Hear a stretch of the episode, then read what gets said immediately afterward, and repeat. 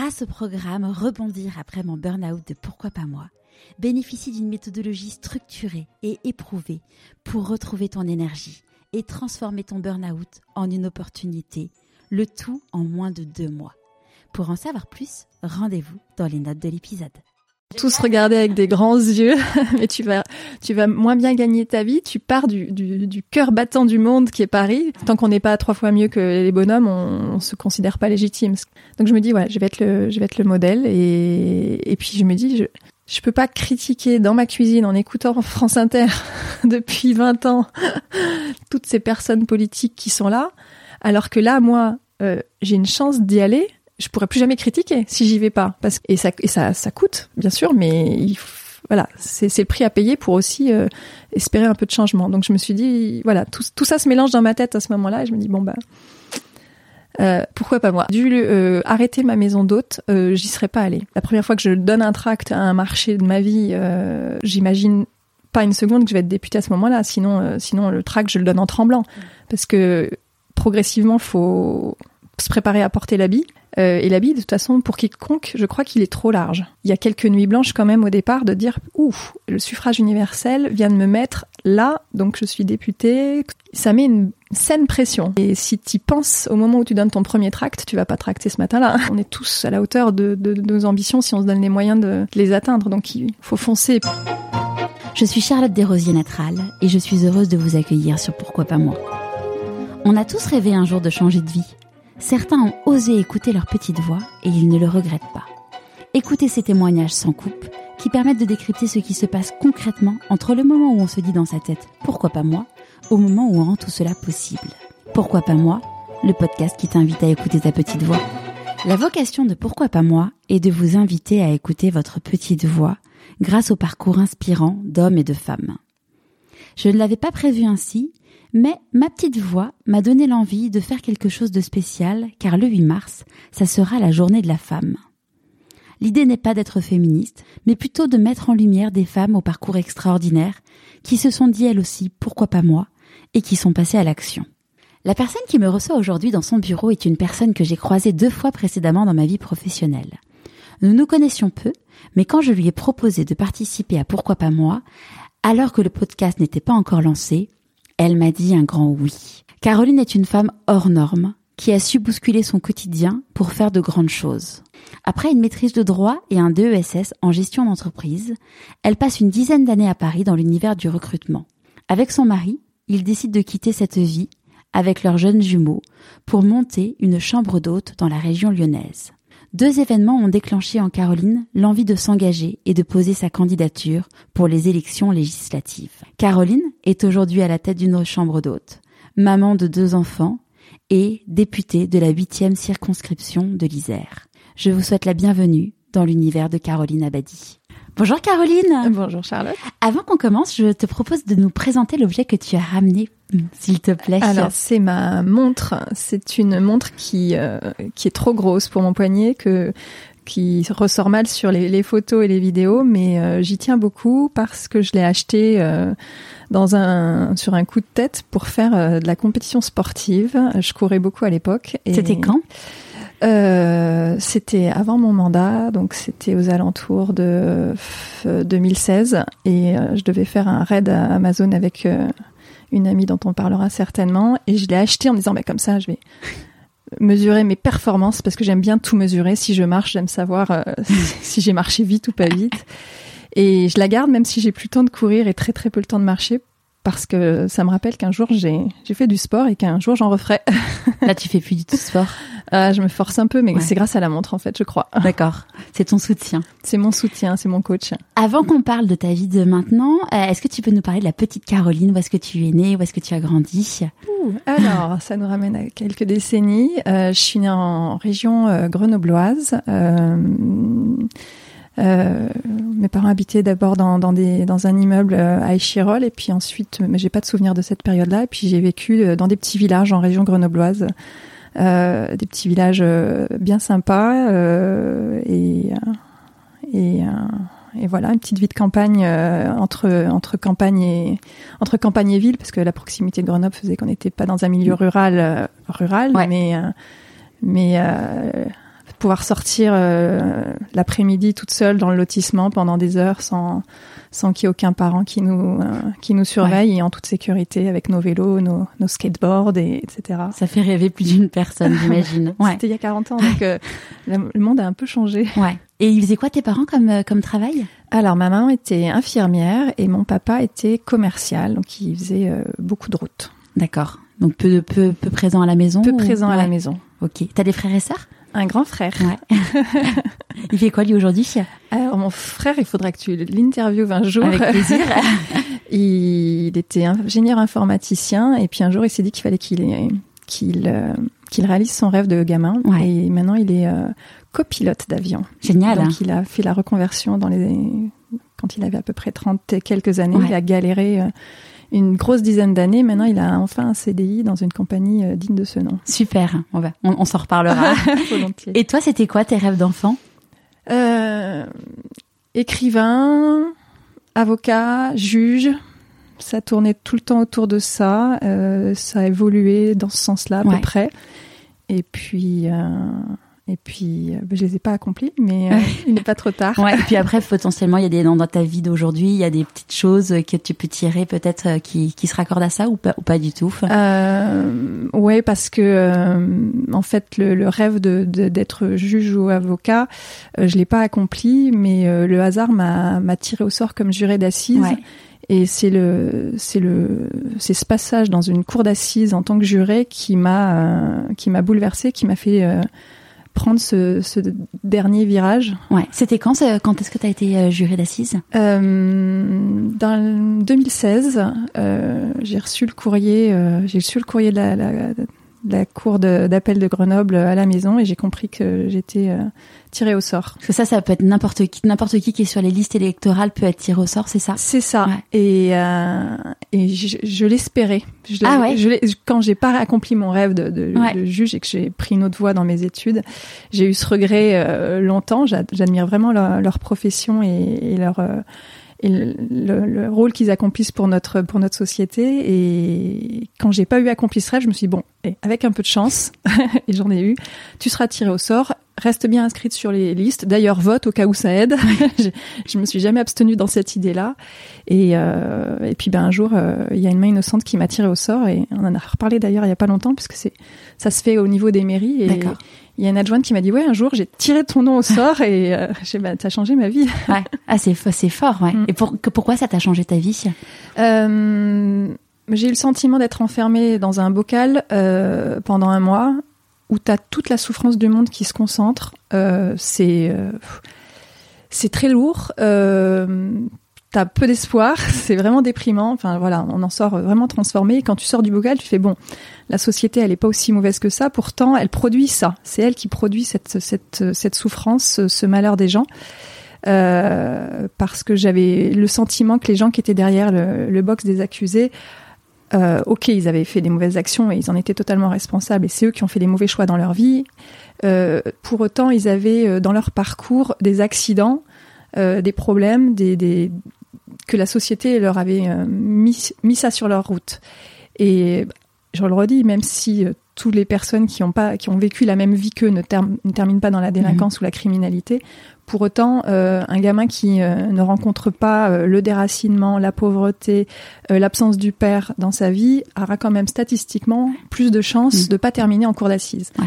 Donc, euh, et il y a la souffrance aussi que qu'ils ont euh, fait su- subir aux familles euh, et aux victimes. Là, là-dessus, il y a aussi beaucoup beaucoup de souffrance. Et donc, je m'étais dit bon, faut faire quelque chose. Ouais. Sachant qu'en plus, t'es une maman de, de, de deux garçons, donc ça a résonné encore plus dans ton Ouais. cœur de maman. Ouais, ouais, on en a parlé avec euh, des amis en disant mais est-ce que nos enfants un jour peuvent se retrouver en cour d'assises? Mm. bah, Si on fait bien notre job, euh, on aura moins statistiquement. Ouais. C'est pareil, Mm. tu peux pas, tu peux pas tout maîtriser, mais statistiquement, euh, c'est malheureusement le cas. euh, ça joue beaucoup. Enfin, Ouais.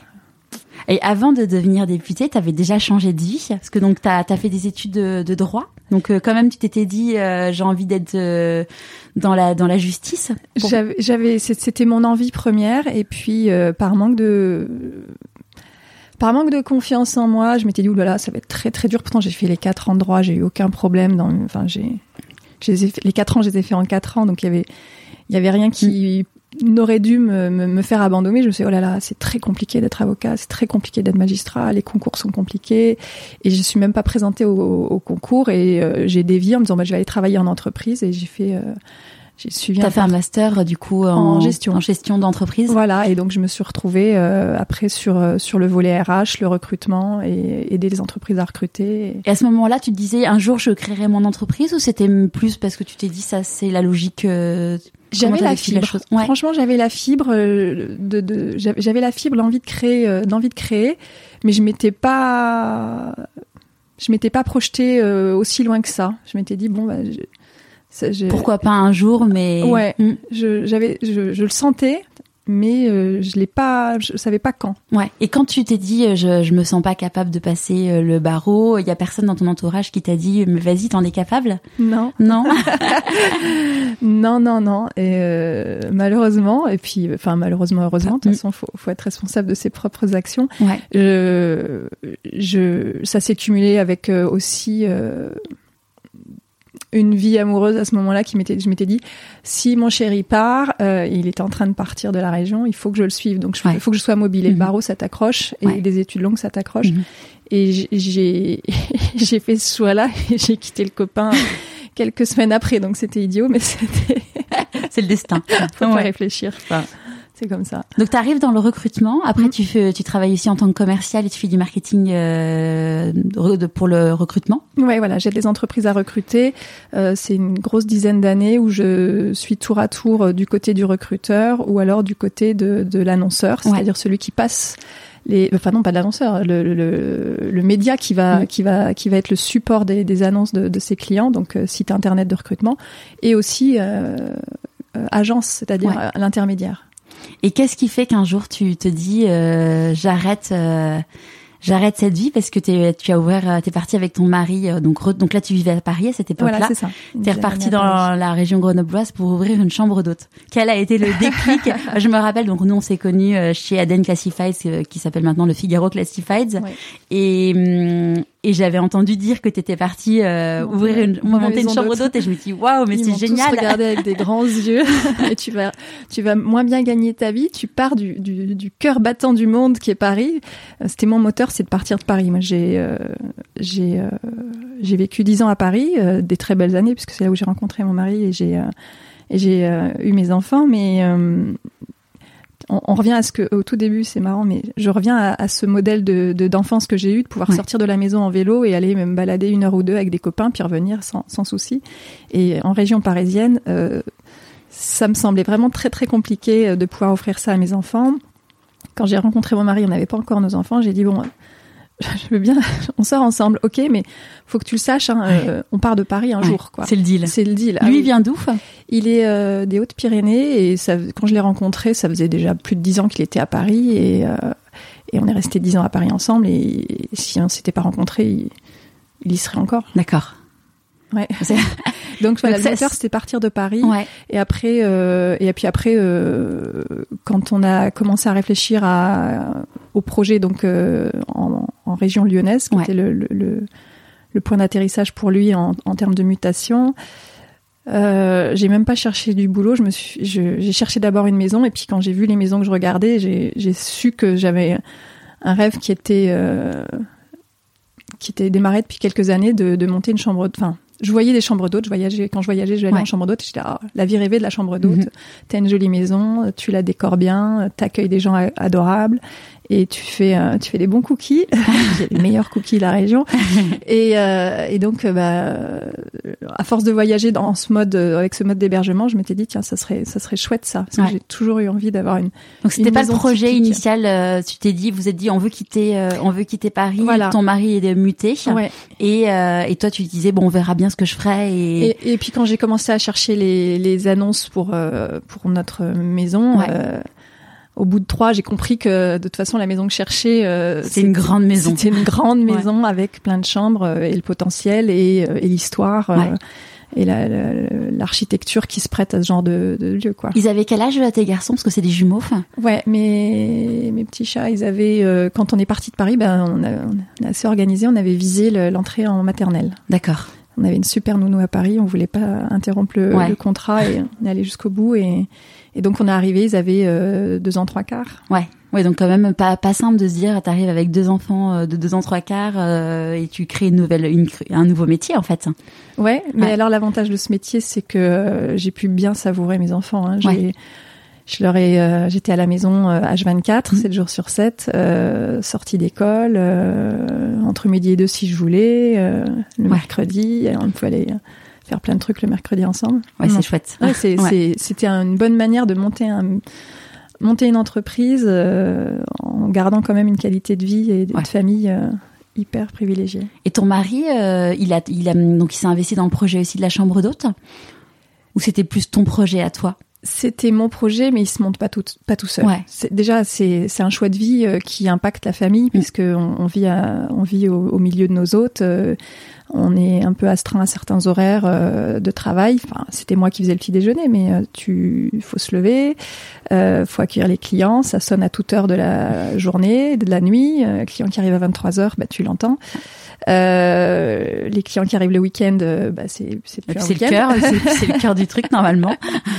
Et donc, euh, et donc, euh, oui, il est, il, il a été moteur dans le sens où euh, lui, c'est le, c'est le, il aime la gestion de projet, c'est son métier et, c'est sa seconde nature, c'est sa vraie Donc il est organisé aussi comme toi. Ouais, pire encore. Je ne suis pas encore arrivée à son niveau. Et donc, euh, il faut, euh, ouais, il, fa- il fallait son soutien et, c- et il- je l'ai eu euh, inconditionnel dès Ouais. le début. Et ton entourage, tu disais donc, euh, bon, chez Aden, ils t'ont dit, mais, mais, mais, mais t'es folle. Et, et t'es, ton entourage proche, tes parents, t'as, tes, ton frère ou ami? Ma- mes parents voyageaient aussi beaucoup en chambre d'hôte et je crois que euh, notre passion de la chambre d'hôte était assez commune à ce Ouais. moment-là. Donc euh, ils avaient les yeux qui brillaient quand ils voyaient. Enfin, ils ont surtout vu les yeux qui brillaient quand ils ont vu qu'on y était arrivé. Parce qu'il y a eu un moment où euh, la phase travaux, euh, comment dire, la première fois que j'ai visité ma maison, c'était avec mon père, parce que c'est donc euh, pas très loin de chez eux aussi.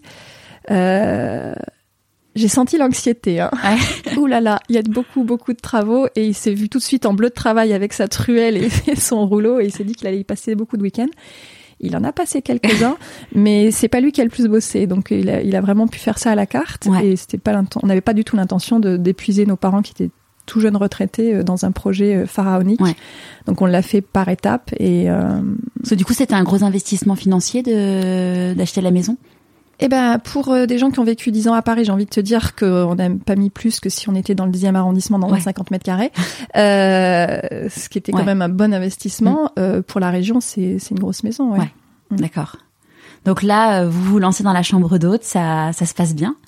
Vous êtes épanoui? Ouais, ouais, Ouais. ouais.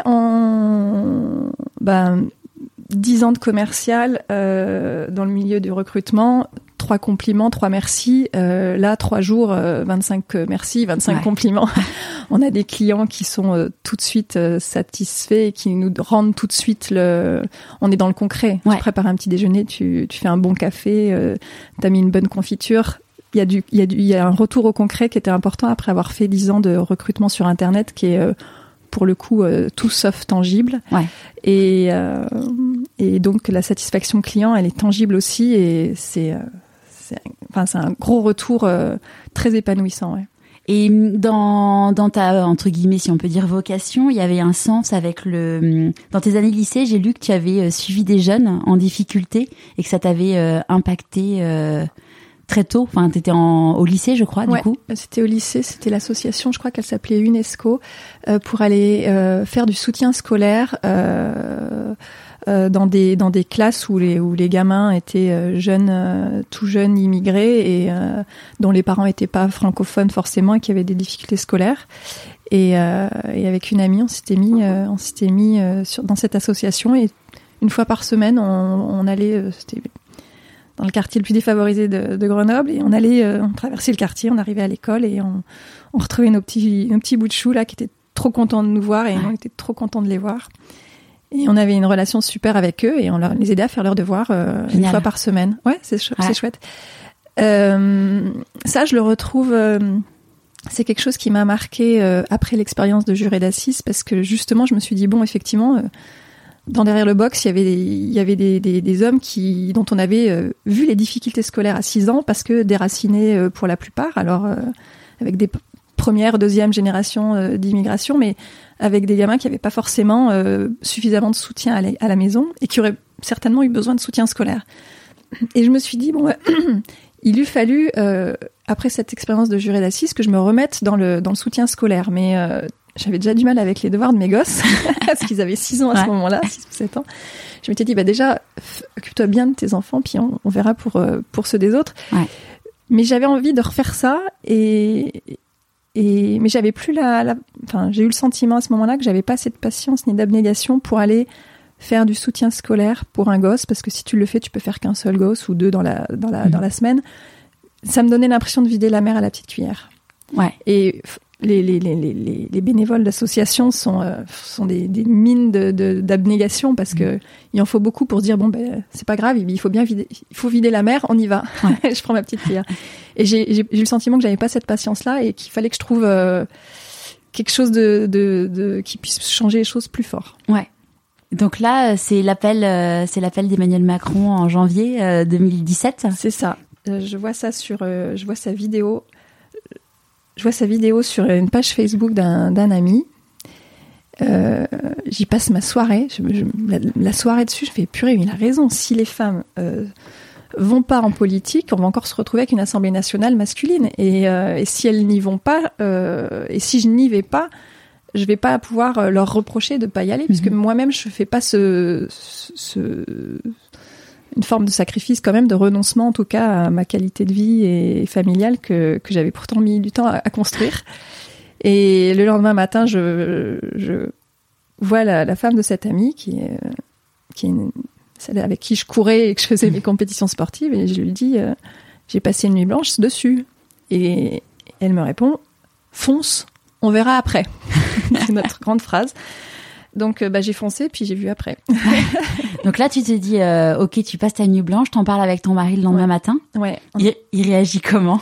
Euh, On passe une semaine dessus. Euh, moi, j'ai quand même réfléchi deux secondes. J'ai passé une semaine dessus avec mon mari, et puis à un moment donné, je lui dis, mais est-ce que j'ai les capacités d'y aller? Parce que bon, on a quand même tellement d'énarques dans notre société que la petite euh, provinciale, euh, provinciale avec son bac plus euh, 4, mais que, que j'estimais pas beaucoup, euh, comment je vais faire mon, comment je vais être utile en fait, comment mmh. je vais pouvoir être utile à tout ça? Il m'a dit bah t'es honnête, t'as pas de moins de capacité, vas-y. Point barre. pas besoin d'y réfléchir beaucoup plus. J'ai quand même, il y a quelques soirées à Paris dans le lot et ouais. on gérera. Et tes enfants, donc tu as commencé à leur en parler à quel moment?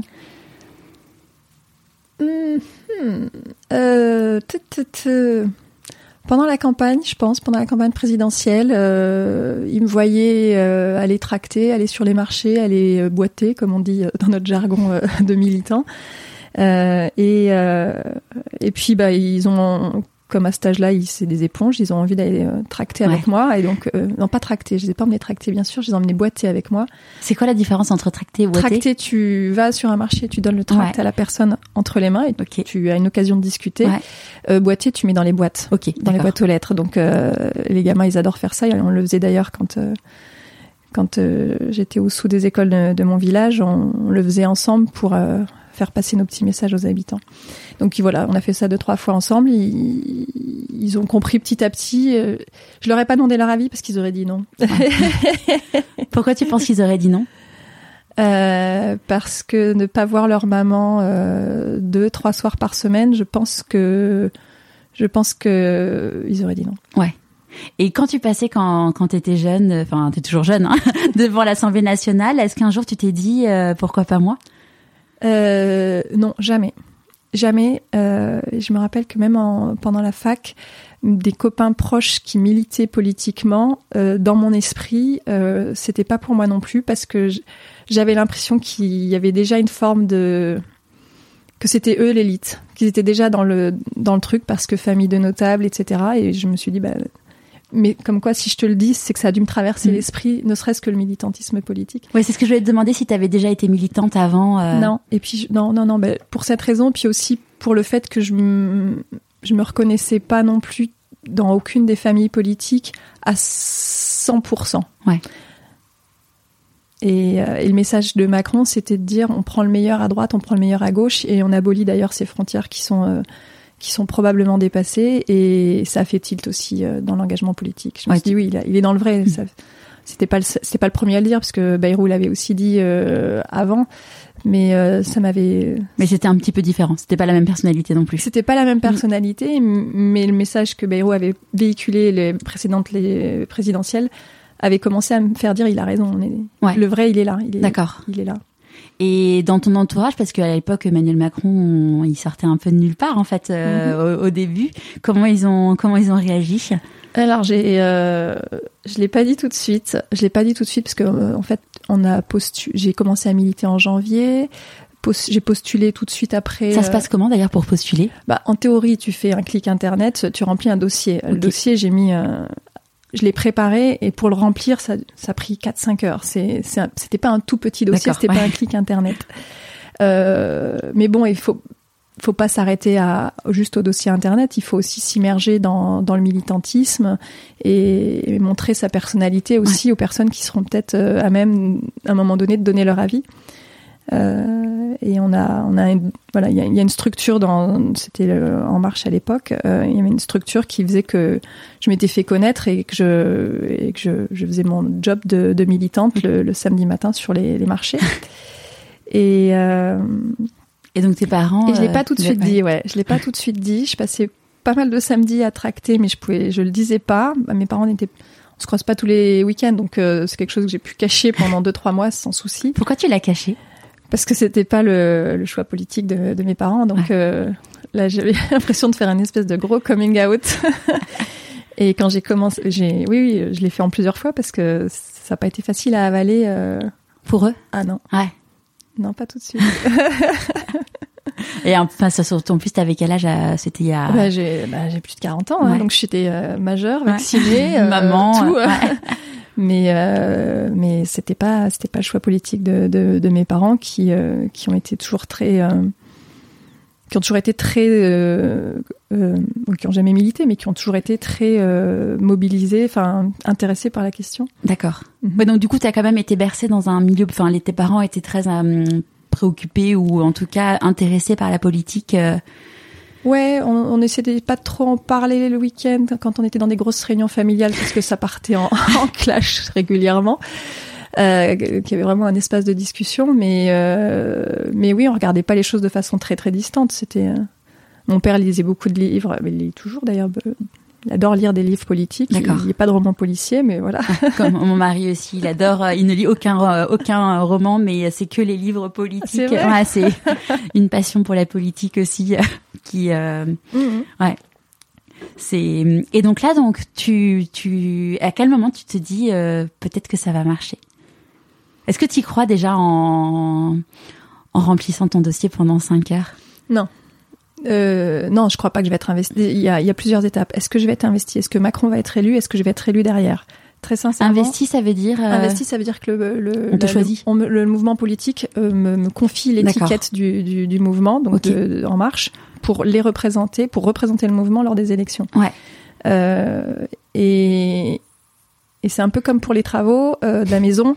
J'ai pas vu toutes les étapes d'un coup. Ouais. Je, je, je regarde la première et puis après euh, on verra. C'est souvent ce que les gens me disent euh, que j'interviewe, c'est on y va étape par étape. Et puis, si on avait pu imaginer la finalité de, de, de ce qui s'est passé quelques années après, jamais ils y seraient allés.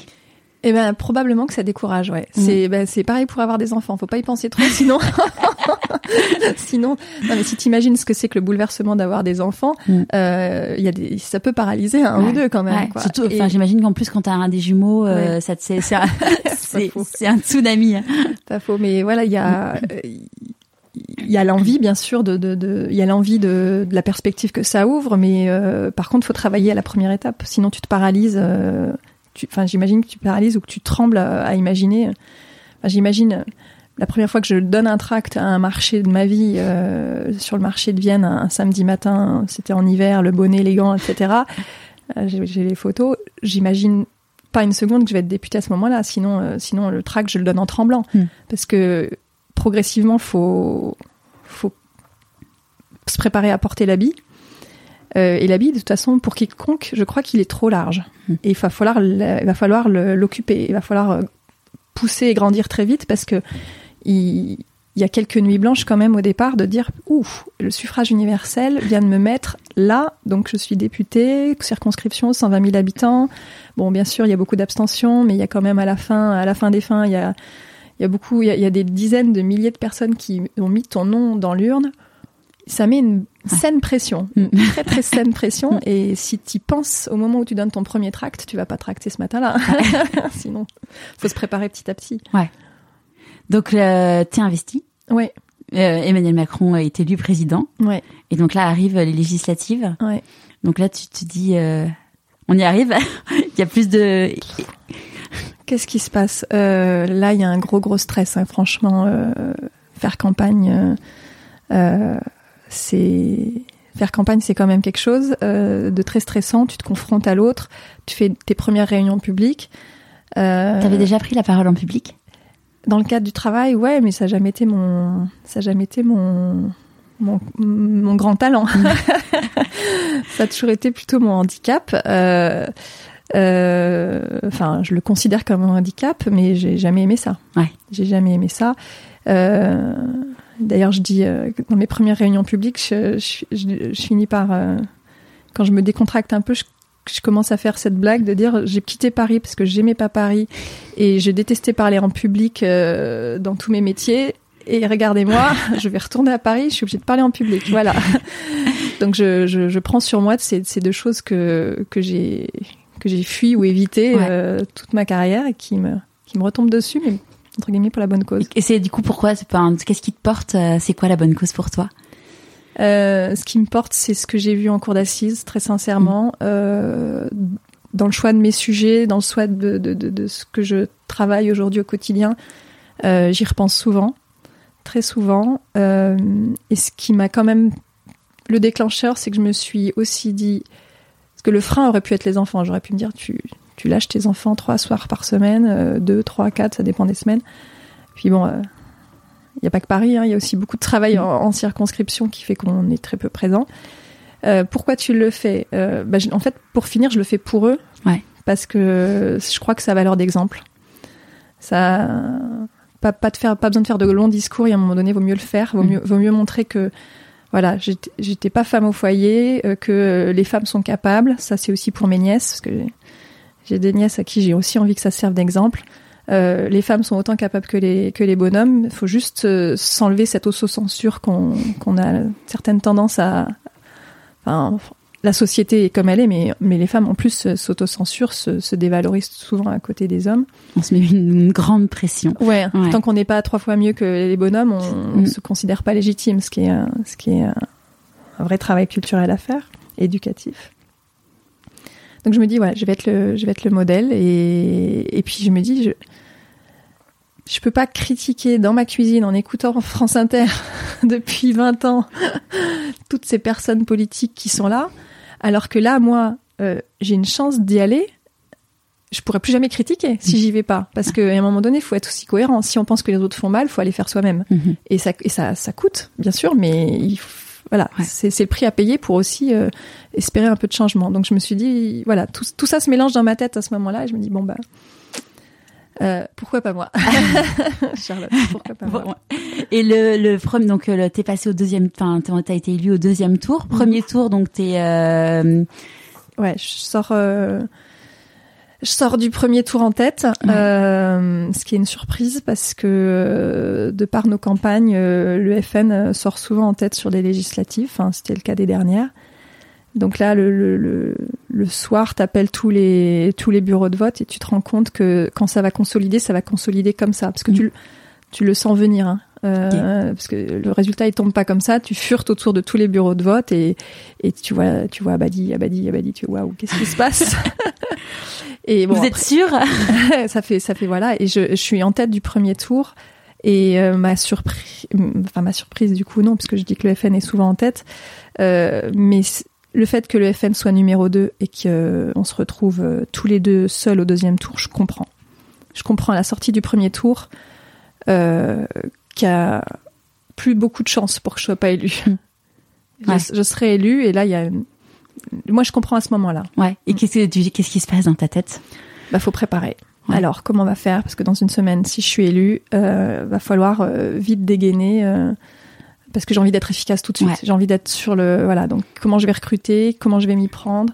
Comment je vais gérer ma vie? Ça, tu y avais pas pensé avant? Ma vie, si, parce que pendant la campagne, j'ai demandé à une amie à qui j'ai fait un CDD pendant un mois de gérer ma maison d'hôte. D'accord. Et donc, euh, et je comprends que, enfin voilà. Donc ça, j'avais préparé pour la, parce que la campagne, j'ai pas touché terre. Ouais. Et ça, je l'avais préparé. Bon, il y a une semaine de, nuit blanche encore, je crois. ouais. Et donc là, la chambre d'hôte, qu'est-ce qu'il la gère aujourd'hui? C'est toujours la même qu'on a, on a CDIsé, qui euh, qui s'occupe euh, de, des petits déjeuners des clients, du ménage, de, des cookies. Ça se fait. Ils sont toujours aussi bons. Oui, c'est pas mal. c'est comment, enfin ça, comment ils vivent les autres? Parce que finalement, en général, quand tu viens dans une chambre d'eau, tu t'attends à ce que ça soit les propriétaires qui te reçoivent. Écoute, euh, à ma grande déception, euh, ils n'ont pas vu la différence. euh, c'était, j'avais vraiment le souci de mes hôtes. Si j'avais dû euh, arrêter ma maison d'hôte, euh, j'y serais pas allée. D'accord. Parce que c'est voilà, c'est quand tu montes un un business qui en plus abrite ta famille et, toute ta, ta, manière de vivre dépend de mm. ce toit, de ces murs. Si j'ai plus de clients, je sors de cette maison parce qu'on n'a pas les, c'est déjà une part pas raisonnable, mais t'as pas le moyen de ni de l'entretenir ni de la, ni de payer ton emprunt. Euh, j'y serais pas allée et donc pour moi c'est important à un moment donné de me, je pense à mes clients et je me dis il y a rien en plus d'équivalent dans le coin, donc ils vont être malheureux. Mm. Avec beaucoup de modestie, je, je peux pas leur faire ça. Les cookies, quoi. euh, et, euh, et ma et ma mon ami euh, que j'ai salarié euh, s'en occupe très bien. Euh, mon mari met beaucoup plus la main à la pâte, beaucoup beaucoup plus. et et il y a des clients, euh, des fois quand j'entends le son de leur voix euh, dans le salon, je fais ah c'est euh, ah c'est Roger, vite vite vite, je vais voir Roger. ils, ils savent tes clients que, qui tu es ou pas? Les historiques, les habitués le savent, ouais. Ouais. Ils ont, ils, ils, ont accueilli la chose comme comment quand ils sont revenus c'est pas moi qui ai dû leur annoncer a priori, donc je me rappelle pas de cette réaction là, mais certains me demandent de ouais, enfin, il y a certainement un brin d'admiration mm, et de sympathie, euh, quels que soient d'ailleurs les, les, les, partis politiques à quels eux pourraient se, se, retrouver. Mm. Parce que finalement, donc maintenant le week-end, tu rentres chez toi, euh, tu rentres de, tes trois jours à Paris, tu rentres chez toi, il y a du monde chez toi. Euh... Alors maintenant, on a décidé de plus avoir de clients le week-end. D'accord. Faut survivre. Quand ce que j'allais dire. Sinon, euh, enfin, déjà, je t'admire, mais là, on en a, on en a très très peu le week-end. Le but du jeu, c'est on a on est sur un, territoire où il y a beaucoup de professionnels qui viennent pour la semaine. D'accord. Euh, ça nous de se retrouver un peu tous les quatre. Le euh, ouais. Exactement. Ouais, quand même. Hein. Tous les cinq, parce qu'on a un opère qui est obligatoire dans l'organisation. D'accord. Ouais. Ouais. De toute façon, il faut changer. Euh...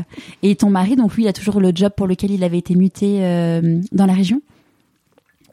Oui, ouais, ouais, il est toujours dans la même entreprise, euh, avec des, des, ouais, des postes qui ont peut-être un peu évolué et un, un investissement syndical qui, qui est arrivé il y a 4 ans et, et qui, qui l'a qui l'a reproduit cette année encore, parce qu'il a été réélu.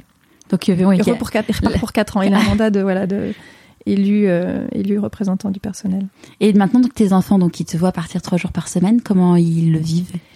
Eh bien, euh, alors la première année a été un peu difficile. Ouais. Euh, la deuxième année sur des roulettes, la troisième ça a l'air de bien se passer. Euh, je crois qu'ils ont oublié même les ingrats que j'ai pu euh, pendant euh, sept ans de leur vie être à leur côté quotidien. ah mais c'est c'est fou de voir l'ingratitude des enfants. je me rappelle, on a vécu à Marseille, c'est moi qui emmenais les enfants à l'école tous les matins, tous les soirs, parce que mon mari était cinq jours par semaine à Paris, donc je, je gérais tout. Quand on est rentré à vivre à Paris, c'est moi qui allais, enfin pour le coup, je, je travaillais mais comme une comme une sourde, donc je les voyais pas le, ah matin, le matin. Il fait ouais, que toi tu viens jamais euh, nous emmener à l'école. T'es là, mais c'est une blague. J'ai fait ça quatre ans. J'ai fait ça pendant quatre ans et demi et pendant cinq ans j'ai géré toute seule euh, la maison et je vous ai géré toute seule et ouais ils oublient. Ils oublient. Bah, Ils ont oublié. Je, leur demande s'ils se souviennent. Alors des fois ils ont des petits souvenirs parce que là maintenant ils ont 11 ans. Je suis par... j'ai été élue, ils en avaient 8. Euh, ils ont ils ont un vague souvenir, mais c'est eux-mêmes euh, quand je leur disais au revoir, on se revoit bientôt, gros bisous, tu vas me manquer. Maman, c'est bon, trois jours, on va survivre. ouais, de toute façon, le rapport au temps, euh, c'est... Ouais. Et ils survivent mieux que moi, j'ai l'impression. les, les coquins. Et hum, j'ai lu que tu, euh, à la base, t'espérais siéger euh, à la commission des affaires sociales. Oui, je savais. En fait, pour te dire, comme j'étais euh, pas encore, euh, j'étais pas encore assez projetée, j'ai, j'ai, je savais pas dans quelle commission euh, ce que les sujets qui m'intéressaient étaient. J'avais imaginé que c'était dans la, la, commission des affaires sociales. Et j'ai été élue. j'ai commencé à me plonger sur le site de l'Assemblée nationale pour comprendre ce que contenaient ces huit commissions j'ai commencé à comprendre vraiment le fonctionnement euh, que, que j'ignorais en, en, tant que citoyenne euh, euh, tout court. Et, euh, et donc là, je fais, ah non, c'est la commission des lois que ça se passe pour ouais. moi. Le milieu carcéral, la justice. Euh, Parce que moi, je suis pas très très à l'affût de, de, de, tout ça. Personne ne l'est. Parce que quand tu es député, tu votes forcément des lois ou pas? Ouais, tu votes en commission et ensuite tu votes les lois euh, en hémicycle. Euh, mais le, le, le, vrai travail du député se fait en commission. D'accord. Donc, donc euh, si tu es à la commission des affaires sociales, tu vas peut-être pouvoir euh, gérer euh, l'aspect santé. Je pense à mes détenus que j'ai ouais. vus, à mes détenus que j'ai vus pendant le, la cour d'assises. Tu vas peut-être pouvoir travailler sur la prise en charge des victimes d'un point de vue médical, la prise en charge des auteurs d'un point de vue médical, social. Mais si tu veux faire, si tu veux parler d'éducation, bah faut aller à la commission de l'éducation. Ouais. Donc, si tu veux parler de soutien scolaire, si tu veux parler de dédoublement de classe de CPCE1, d'ailleurs, c'était vraiment la mesure qui m'a qui a emporté mon adhésion sur le programme de, de Macron parce que ça répondait à ma problématique euh, que j'avais identifiée que les gamins de, déracinés dans les quartiers défavorisés avaient des difficultés scolaires dès l'âge de 6 ans. Ouais. Ben, le dédoublement, si ouais, tout se passe bien, dans 20 ans, j'espère, on va, on faudra regarder les statistiques, mmh. mais voilà, ça, ça, peut aussi aider les, les gamins à, à mieux s'intégrer et pas forcément à dériver vers la délinquance tout de suite. Et, euh, et en fait, si tu veux travailler sur le milieu carcéral, sur la justice, c'est la commission des lois. D'accord. Qui est très large d'ailleurs, puisqu'il n'y a pas que ça dans cette commission, mais euh, tu peux pas être spécialiste de tout. Non. Tu dois postuler pour être dans une commission? Ouais, ça se fait en interne, c'est-à-dire que c'est chaque mouvement politique, enfin chaque groupe politique à l'Assemblée nationale qui va euh, flécher ses candidats pour aller dans telle ou telle euh, commission, sachant, sachant que chaque commission doit être représentative du reste de l'Assemblée nationale. Donc tu pourras pas euh, avoir dans, un, dans une commission euh, une majorité qui ne serait pas la même que celle de, de l'hémicycle. Et euh, chaque groupe a le droit à quelques places en fonction de, sa, de son volume ouais. Dans le reste de l'hémicycle. Et quand tu es arrivé dans l'hémicycle, donc tu étais... Comment? Mes petits souliers. ben ça, on est élu que depuis quelques jours. On est ouais. monté avec quelques collègues de l'Isère. Euh, et euh, ouais, beaucoup, beaucoup de ouais, petits souliers, beaucoup de euh, ouais, d'humilité. Ouais, de t'as, t'as, t'as tout le rouge, t'as tout le velours rouge qui est très impressionnant. Et puis euh, tu vois des noms assez illustres sur certains sièges de, de, de l'hémicycle et tu te dis bon, ben j'en fais partie maintenant. Va falloir, euh, alors tu seras jamais à la hauteur d'un Clémenceau, mais euh, pourquoi pas? Tu tu va falloir être digne de la fonction à minima, oui. Ouais. Et vous avez été accueillis comment les petits nouveaux euh, On nous a bien accueillis. Le personnel, euh, euh, c'est, ils connaissaient, ils sont absolument incroyables. Ils connaissent le nom de tous les députés. Ils te croisent dans un couloir à une heure du matin. Bonjour Madame Abadi. Ils savent. ils, ont, ils ont une mémoire phénoménale des noms et des visages, et puis ils sont aux petits soins dans le sens où euh, bah, faut que ça marche bien, quoi. Ouais. C'est pas, c'est pas une espèce de privilège, euh, c'est juste, voilà, faut que ça marche bien. Donc, euh, on nous a accueillis euh, avec beaucoup de, de bienveillance et et quand même, on a, on a, je vais pas dire le mot dépoussiéré parce que c'est trop présomptueux, mais on a coloré coloré dans que ce soit par beaucoup de visages colorés et beaucoup de vestes colorées euh, cet hémicycle et on l'a un tout petit peu rajeuni aussi parce qu'on a largement redescendu la, la moyenne d'âge mais c'est pas pas qu'un effort de mon mouvement politique parce que je vois aussi qu'il y a beaucoup de jeunes euh, ouais. chez les insoumis beaucoup de jeunes euh, chez les républicains aussi D'accord. Donc ça c'est largement rajeuni, ouais. Et est-ce que tu as dû suivre entre guillemets une formation ou comment t'as fait, comme t'étais loin de cet univers? Euh, notre groupe politique a fait pas mal d'efforts en ce sens, euh, en, en, organisant des petits séminaires, des petits, euh, des, des, modules euh, pour euh, vite se familiariser avec la procédure législative, s'aider à, s'organiser, le travail en circonscription, le travail à Paris, mais mais rien ne vaut l'expérience par soi-même. Ouais. Ça, ça met un peu le pied à l'étrier, mais très sincèrement le le terrain, le, la réalité de, de, de, la fonction euh, nous, nous met très rapidement à l'œuvre et on progresse tous les jours. Enfin, moi, j'espère progresser tous les jours et je, je, je, je, n'arrête pas d'essayer d'améliorer certaines choses, soit dans le fonctionnement de l'équipe, soit moi-même dans ma manière de de d'être. Hmm. Et est-ce qu'il y a, c'est quoi tes plus grandes réjouissances depuis que tu es députée? En dehors d'avoir été élue Oui, alors euh, j'aimais beaucoup une phrase de d'Edouard Philippe qui disait on n'a pas gagné, on aura gagné dans cinq ans si on a réussi à, il disait réparer la France. Et j'avais ce sentiment aussi que de toute façon euh, le gros restait à faire parce que l'élection pour finir c'était euh, c'était euh, c'était juste le, le, permis donné de, de travailler. C'était le feu vert dans le voilà. borne. Voilà. ouais. Et oh, il y a des grosses satisfactions. Euh, enfin, il y a des grosses satisfactions. J'ai des satisfactions. Euh, sur le projet de loi justice, quand on travaille avec un collègue sur le sur les majeurs protégés, ces personnes qui sont tutelle, sous tutelle ou curatelle, euh, j'ai la grande satisfaction de défendre moi-même l'amendement de mon groupe qui euh, permet aux majeurs protégés de se marier sans passer devant le juge. Toi, moi, quand on a voulu se marier, on a on a pas demandé l'autorisation à personne et, et, et, on, et, on, nous a laissé faire nos, nos choix. Ouais. Euh, un majeur protégé, il est amoureux aussi, il, il a le droit de faire ses choix. Mmh.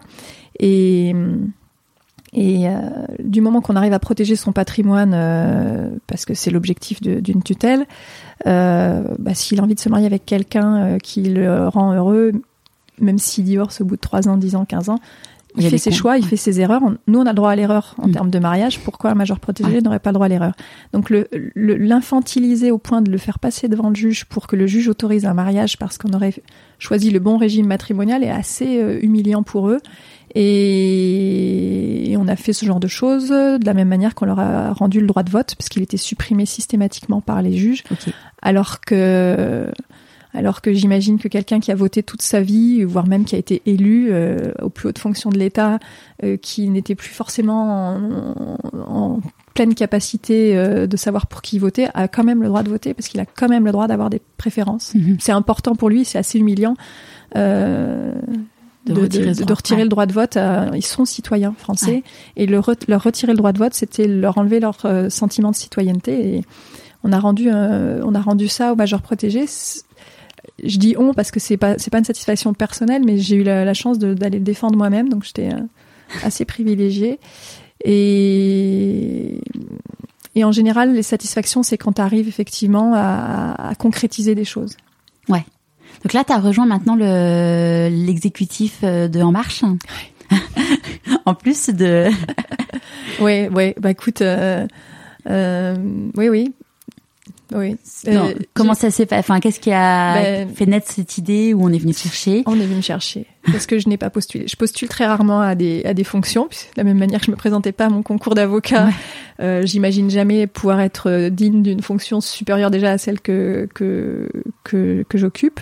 Et on est venu me chercher et je me suis dit que ça avait du sens parce que euh, j'étais pas une professionnelle de la politique et qu'ils avaient besoin effectivement dans, dans cette euh, dans ce dans ce bureau exécutif de aussi de personnes qui euh, qui avaient ce regard-là de moi j'ai pas connu euh, le PS avant, j'ai pas connu les LR avant, je sais pas à quoi ça ressemblait euh, la vie de ces mouvements politiques avant. Par contre, j'ai une idée assez précise de ce qu'un citoyen euh, qui s'occupe que très vaguement de la politique peut ressentir euh, de, de, de, de, nos actions. Ouais. Et donc, c'est quoi ton rôle euh, au sein du parti? Euh, Alors, on a tous des délégations, soit thématiques, soit fonctionnelles, et moi, je m'occupe plus particulièrement euh, de ce qui tourne autour de la justice et de la sécurité. Donc, euh, typiquement, quand euh, Stanislas Guérini, notre euh, délégué général, euh, chercher quelqu'un pour euh, mener une mission sur le communautarisme, il a pensé à moi et j'ai pu travailler là-dessus pour le, le, pour le mouvement. D'accord. Donc c'est c'est en plus euh, de, de, des fonctions de député, mais ça nourrit aussi énormément. Ouais. Et j'ai vu aussi que tu euh, t'aidais les candidats euh, du, du parti à, pour les municipales, que tu les coachais.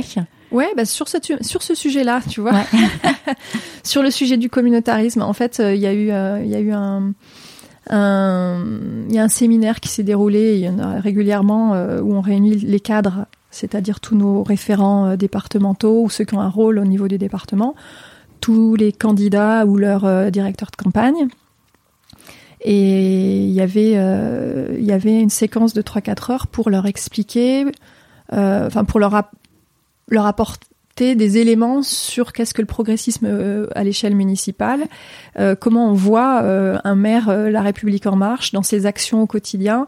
Et il y a eu des focus environnementaux, il y a eu des focus sur différents sujets. Et moi, j'étais sur le focus communautarisme qui, malheureusement, n'est pas toujours perçu. Euh, enfin, il y a beaucoup de déni encore dans mm. notre société sur sur la montée du communautarisme, mais pour autant, faut. Il y a des endroits où il n'y a pas de souci, donc on va pas aller euh, semer le trouble là où il y en a pas. Mm.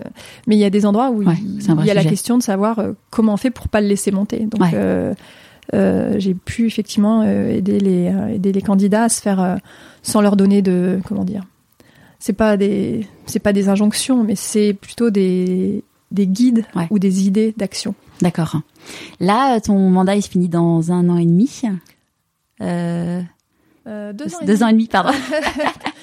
non, parce que là, ça fait court. Ouais, deux ans et demi. Parce qu'on a encore plein de trucs à faire. euh, on est, on est vient de passer la moitié. Ouais, on est un peu plus de la moitié. Et tu te dis qu'après, tu as envie de te représenter. Tu te dis que tu sais pas comment tu vis la chose? Euh, depuis le début, j'avais deux. Au tout début du mandat, euh, je m'étais dit, va falloir réunir deux conditions pour y retourner. La première, c'est que la famille survive. Euh, si elle a survécu et qu'elle peut encore survivre, je me poserai la question. La deuxième, c'est avoir été utile. Parce que mm. faire, franchement, hein, faire tout ça et, ne pas sentir l'utilité de son action, qu'elle soit collective. Tu vois, la baisse du chômage pour nous, c'est une réussite collective. Mmh. C'est pas la mienne parce que j'ai pas du tout travaillé dans cette euh, dans la commission des affaires économiques qui a travaillé aux ordonnances euh, sur le, droit du travail et, et l'apprentissage. Pour autant, c'est une réussite collective. Euh, mais si on n'a pas réussi à être euh, utile ni collectivement ni individuellement, franchement, autant laisser la place à quelqu'un d'autre. Ouais. Euh, petit à petit, c'est vrai que ce sentiment de avoir besoin d'être utile, j'y pense plus parce que je, je, je maintenant je le sens. Euh, mais au tout début, quand tu arrives euh, et que tu connais pas comment marche la maison, tu sais pas comment quel est le rôle du député au, au, quotidien, tu te fais, tu te dis bon, va falloir être utile parce que sinon ça servira à rien.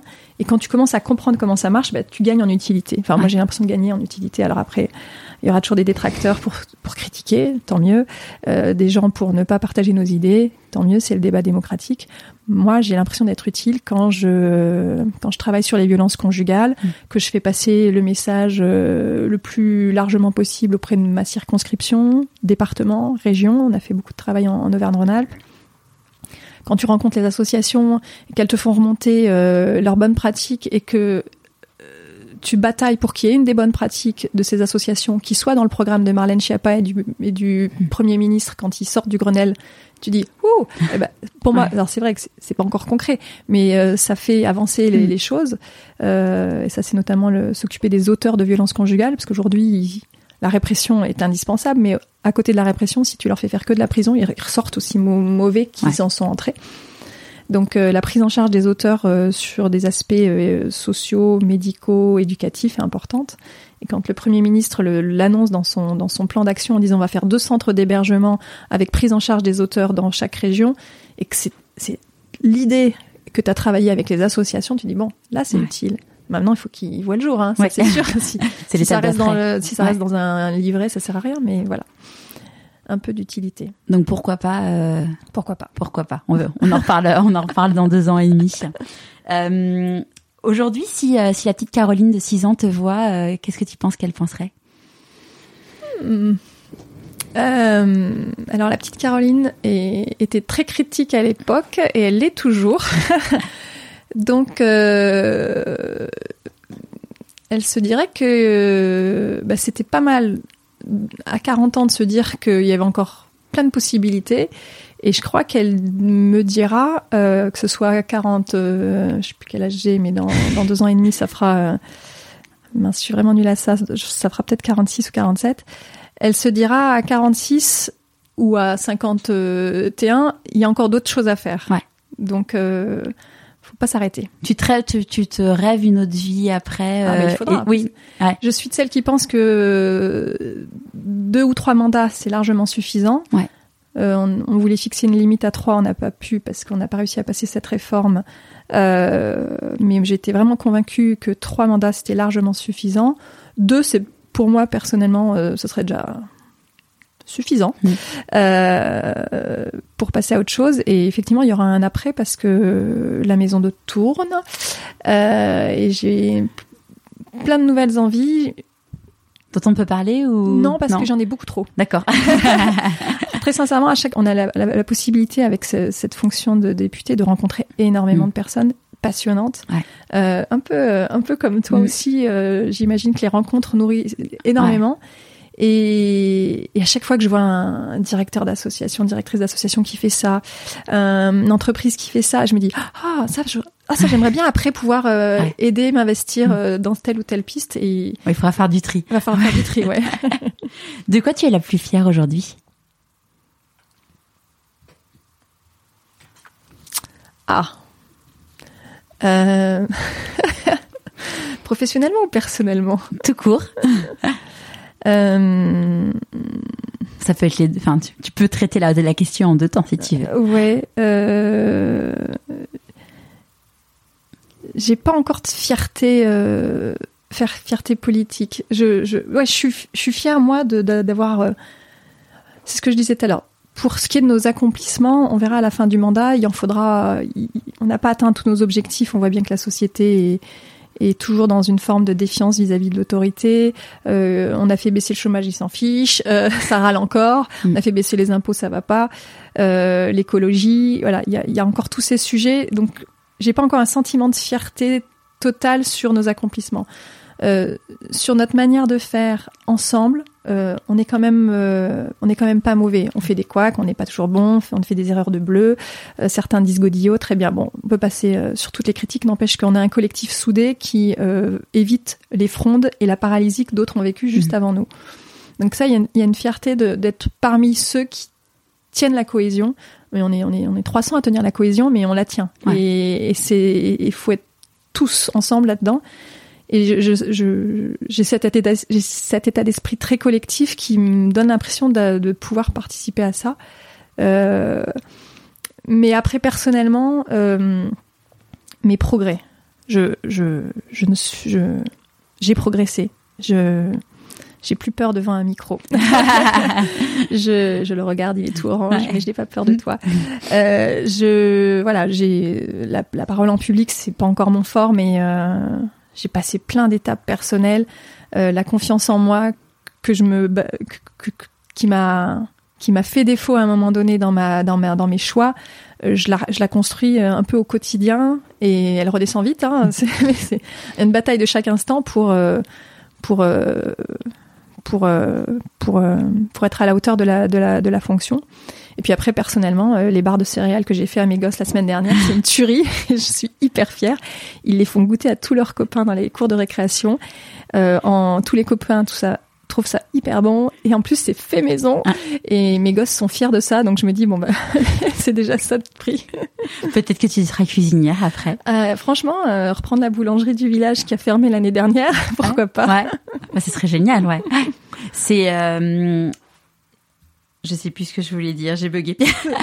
Et une petite question qui me taraudait tout à l'heure. Tes parents aujourd'hui, donc à la base ils n'étaient pas du tout euh, pro euh, Emmanuel Macron. Aujourd'hui, ils- Euh, hum, ils ont voté ce qu'ils avaient envie de voter, ils me l'ont dit. Ils n'étaient pas obligés de me le dire, mais Ouais. ils l'ont bien dit, donc j'ai bien compris. Euh, ils ont avalé une espèce de pilule, euh, euh, et je crois que je crois que c'est passé, hein, parce que je crois que j'ai pas plus grand fan que mon père maintenant. j'ai un grand fan euh, et euh, on échange beaucoup sur euh, quand je fais de la route.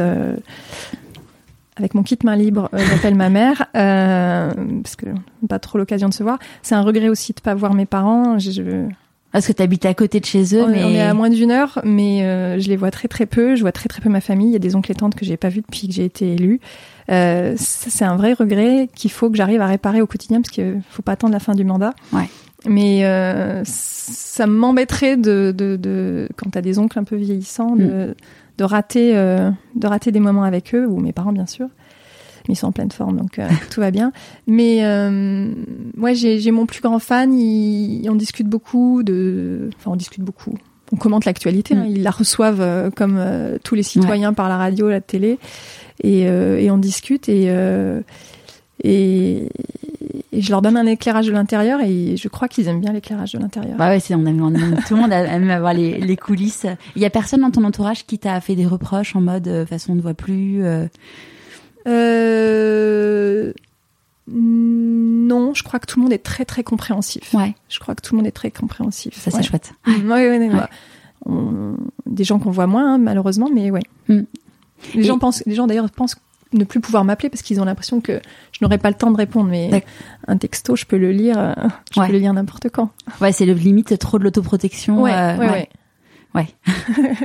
Et est-ce que pour la prise de parole en public, tu t'es fait coacher ou Ouais, ouais, ouais. Bah, au bout de, je sais plus quand est-ce que j'ai fait ça, mais au bout de, bah, c'était pas la priorité des priorités, mais au bout d'un moment, quand j'ai vu que ça m'handicapait, euh, euh, parce qu'en fait, pourquoi je veux parler en public? C'est pas parce que j'aime ça ou pas parce que je, je veux pas briller de mille feux.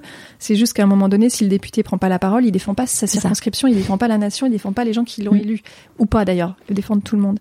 Donc, il faut à un moment donné se faire violence parce que l'objectif de la parole en public, dans l'hémicycle, en commission, euh, dans une réunion à la préfecture, c'est de défendre le point de vue, euh, un, de défendre un point de vue et celui pour lequel j'ai été élue. Donc j'y suis allée, ouais, je suis allée faire du coaching, ouais, ouais, euh, deux trois séances pour déverrouiller des Mm. trucs, et puis après euh, on progresse en pratiquant. Ouais, c'est sûr. Mm. Et pour la confiance en toi, est-ce que tu aurais un conseil à donner aux personnes qui n'ont pas confiance en elles euh, Hmm.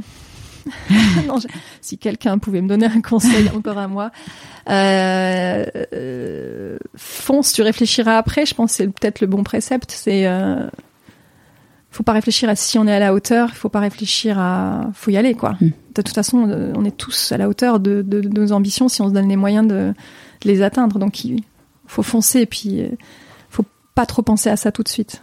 Ouais, sinon trop de pression. Mm. Qu'est-ce que tu as envie de dire aux personnes qui te rencontrent et qui te disent mais t'as trop de chance? Euh, J'ai dit une fois à quelqu'un, t'as trop de chance. Il y a très longtemps, une amie. Et je me suis retrouvée dans mes 22 assez rapidement. C'est une amie qui organisait un tour d'Afrique euh, en voiture avec deux, trois copains de, de fac. Euh, alors que nous, on cherchait tous notre stage et notre boulot. Eux, ils faisaient euh, ce petit tour d'Afrique avec une voiture qu'ils avaient aménagée pour dormir dedans. Enfin, le, le truc faisait rêver. Et je lui dis, t'as trop de chance. Et elle me dit, non, non, j'ai pas trop de chance. euh, je me suis créé cette opportunité-là. Je fais des sacrifices pour me la créer et euh, j'ai pas trop de chance. Et je me rappelle cette réponse euh, de cette amie. Et du coup, je le, je le dis plus jamais aux gens, t'as trop de chance, euh, parce qu'en fait, les gens font leur choix. Mm. Font leur choix et, euh, et on me le dit pas d'ailleurs, t'as trop de chance. Ouais. On me, on me le dit pas. les, les gens sont plus, on- les gens sont assez humains et voient très bien, pour ceux qui s'y intéressent un petit peu, euh, qu'il y a des, qu'il y a un, qu'il y a un prix à payer pour ça. Mm. Voilà. Et même quand t'avais ta chambre d'hôte, parce qu'on on peut imaginer plus quand t'es député, mais quand t'as quand t'avais ta vie de, entre guillemets tranquille dans ta chambre d'hôte. Les, gens étaient fans de étaient fans du projet ouais Ouais. ouais, étaient fans du projet euh, mais je pense que le je suis ouais, bah, je, tu vois, je, je milite encore pour euh, faut pas dire trop de chance ils, ils, se ont- ils se sont rendus compte et je crois d'ailleurs qu'on a semé la, la graine dans certains dans certains endroits euh, que c'est faisable Ouais. c'est c'est pas de la On est, La- ah, on est d'accord. ouais. la, la Mm. la chance, ça serait dire, euh, ça serait dire, euh, du coup, tout le monde n'en a pas, donc tout le monde ne pourra pas réaliser un rêve. Ouais. Euh, alors que si tu le désacralises, c'est pas de la magie, c'est euh, c'est du travail, mm. de l'envie, euh, une prise de risque. Bien sûr qu'à mm. certains moments, il y a des circonstances qui vont être plus favorables que d'autres et qui vont faire que euh, le truc, ce, ce qu'ils appellent l'alignement des planètes, le truc va se faire. Mm. Euh, mais c'est pas parce qu'il se fait pas que qu'il se fera pas. Ouais. je me rappelle plus cette citation qui disait qui disait que c'était impossible jusqu'à ce que ça se fasse euh, ben il y a rien d'impossible puisque il suffit de le faire. Ouais. Donc voilà, monter une chambre d'hôte, c'est accessible à tout le monde. J'y suis arrivée, tout le monde peut y arriver. Mm. Être élu député, j'avoue qu'il y a des circonstances qui font que là, on est allé chercher euh, des citoyens euh, dans leur euh, dans leur vie civile pour s'investir en politique. J'ai bien le sentiment que ça se refera pas tous les quatre matins, mais là, on est à la veille de municipal je sais pas quand est-ce que tu diffuses, mais la veille de mm. municipal, euh, franchement, euh, moi j'ai appelé des gens euh, pour qu'ils aillent sur les listes parce que dans des villages, on peut toujours s'impliquer en mm. politique à tout niveau et, et, dans des villages, dans des villes, il y a des opportunités d'aller être utile, mm. d'aller être utile aux autres. Est-ce qu'il y a un conseil que tu aurais aimé qu'on te donne et que tu aimerais donner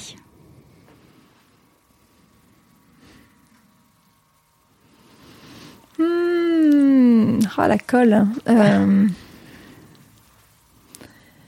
bah, si je reprends mes regrets, euh, c'est quand même. J'ai abandonné une fois un rêve euh, que j'aurais, pas dû. Le, Là, j'ai, d'être avocat ouais, alors après, avocat, je peux toujours, mais juge, je peux plus. Mm. Mais, Pourquoi tu peux plus Il y a un âge, un âge limite. D'accord. J'avais regardé ça en sortant de la cour d'assises.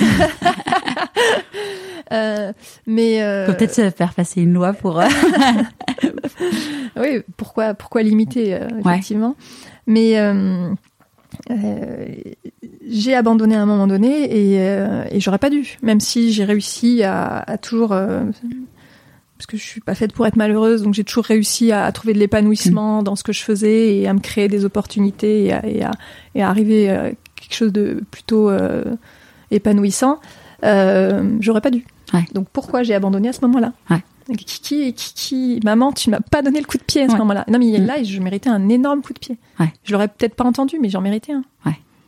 Ouais, c'est souvent euh, ce que les personnes disent. J'ai interviewé une personne hier qui rêvait, qui rêvait d'être médecin, et en fait, elle était pas bonne en, elle était pas bonne en physique en troisième, et en fait, personne lui a dit, bah tu sais quoi, prends des cours particuliers. Enfin, on va, on va t'aider. Ton rêve, c'est d'être médecin et t'es pas bon en physique. C'est entre guillemets, c'est que la physique. Et bon, en fait, moi, finalement, bah, elle a pas, bon, aujourd'hui, elle a réussi à trouver un, un, un, métier où elle travaille dans le médical. Mhm. Mais, euh, mais on peut aller passer quand même par la pub au milieu de tout ça.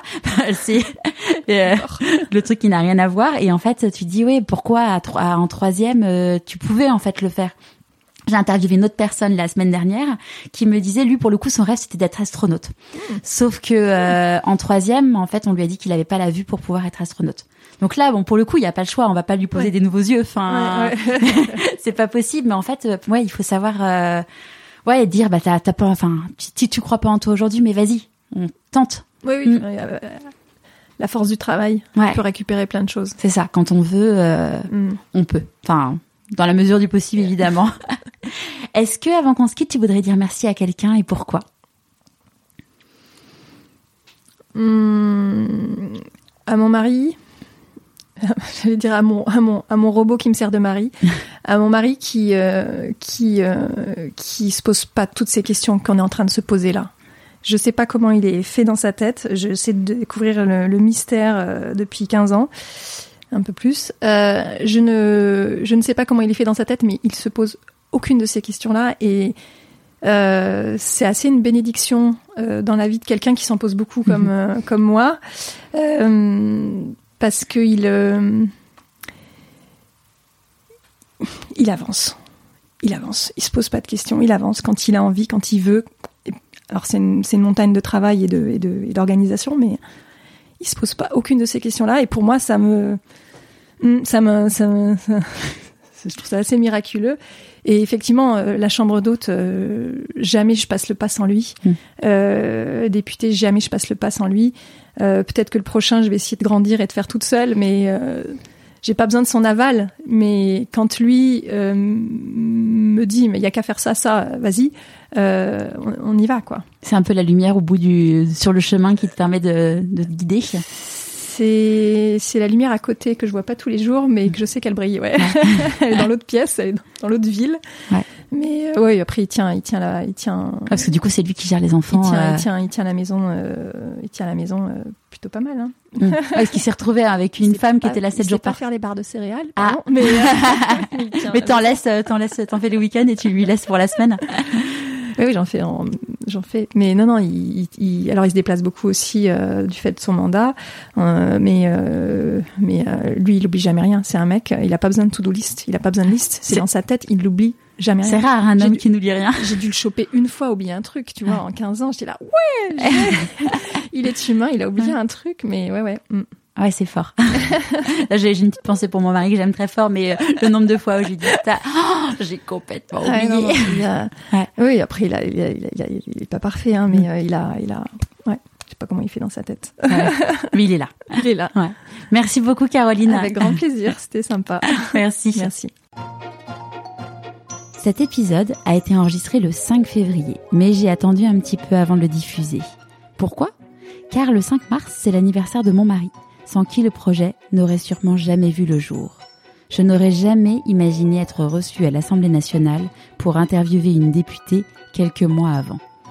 Et aussi, car vous l'aurez compris dans l'épisode, mon mari est un grand fan de politique.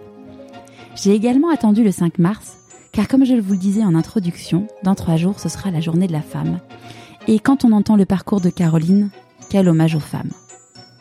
Si ce podcast vous plaît, n'hésitez pas à en parler autour de vous et à vous abonner sur vos plateformes d'écoute favorites et mettre 5 étoiles sur Apple Podcast. C'est ce qui m'aidera à faire connaître et aider encore plus de personnes en leur donnant la force d'écouter leur petite voix. Je vous dis à jeudi prochain pour la deuxième femme mise à l'honneur pour cette semaine en l'honneur des femmes.